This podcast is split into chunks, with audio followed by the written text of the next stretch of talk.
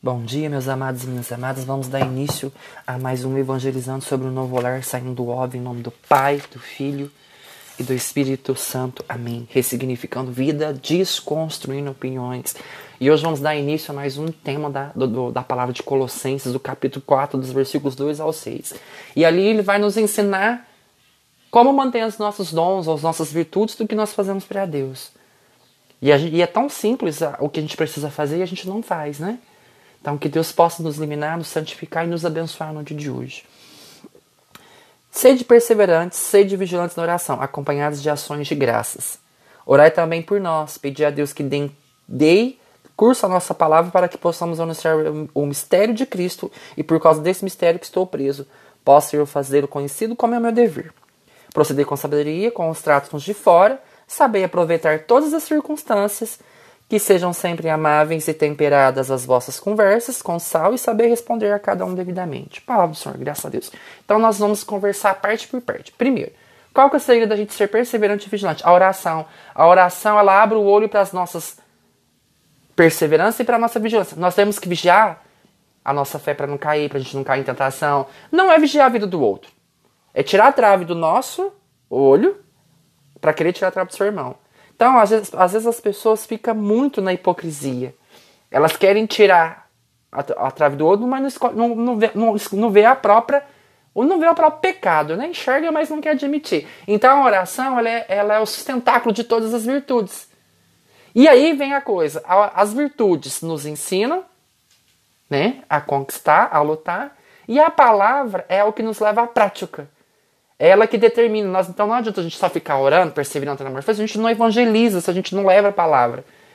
Só que a gente não tem que só escutar, nós temos que experienciá-la. Tanto é que lá em Mateus ele faz a comparação da rocha e da areia.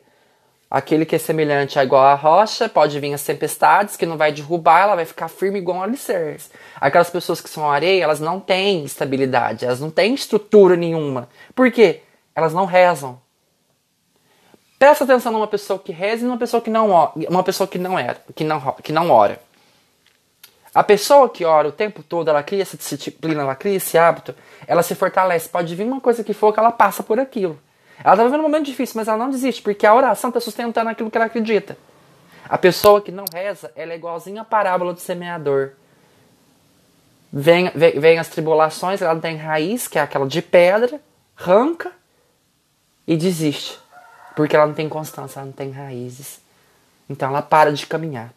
Depois ele fala, né? Proceder com sabedoria e com os tratos de fora. Ou seja, pessoas que nunca conheceram o amor de Deus, para a gente tratar bem todas as pessoas. Pessoas que não fazem parte daquele círculo, que não vivem essa experiência do, do amor de Deus, da palavra. Pessoas que nunca viveram a experiência que você tem.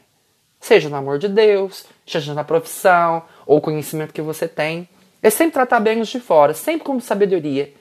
Se você não sabe ajudar, a sabedoria te ensina o que falar, o que fazer. Por isso que eu falo, a sabedoria é deixar com que Deus coloque no seu coração o que Ele quer que você fala, não o que você pensa sobre Ele.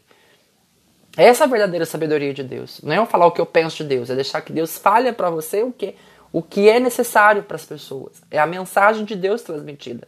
Não é o que eu penso, é o que, é, é o que, é, é o que Ele quer que eu fale. Né? E é difícil. Não é fácil. A gente quer, ah, eu interpretei assim, vou falar assim, pronto, acabou. Não, não estou salvando ninguém. Estou falando palavras humanas, frases de efeito, textos prontos e nada disso ajuda as pessoas. Eu tenho que levar com que as pessoas cresçam.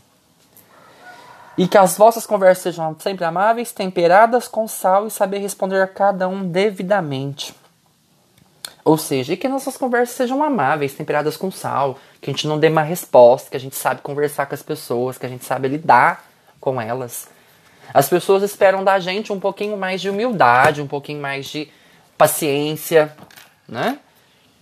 E que a gente possa levar um pouquinho dessas conversas amáveis, que a gente pode ser um pouquinho mais dóceis, dóceis, perdão, com as pessoas, com tudo aquilo que está à nossa volta. É necessário.